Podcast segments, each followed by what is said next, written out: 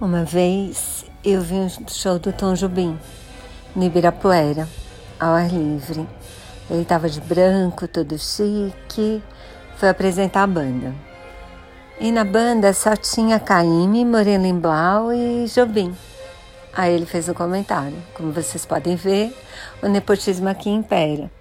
Depois estava um calor danado, ele tirou o paletó.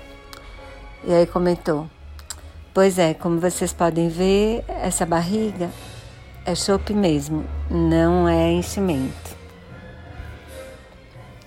Adoro ele como compositor, mas estou lendo um livro sobre ele que mostra que ele era uma pessoa linda e tive o privilégio de contar essa história pro, a história do show para o neto dele, o Daniel Jabim.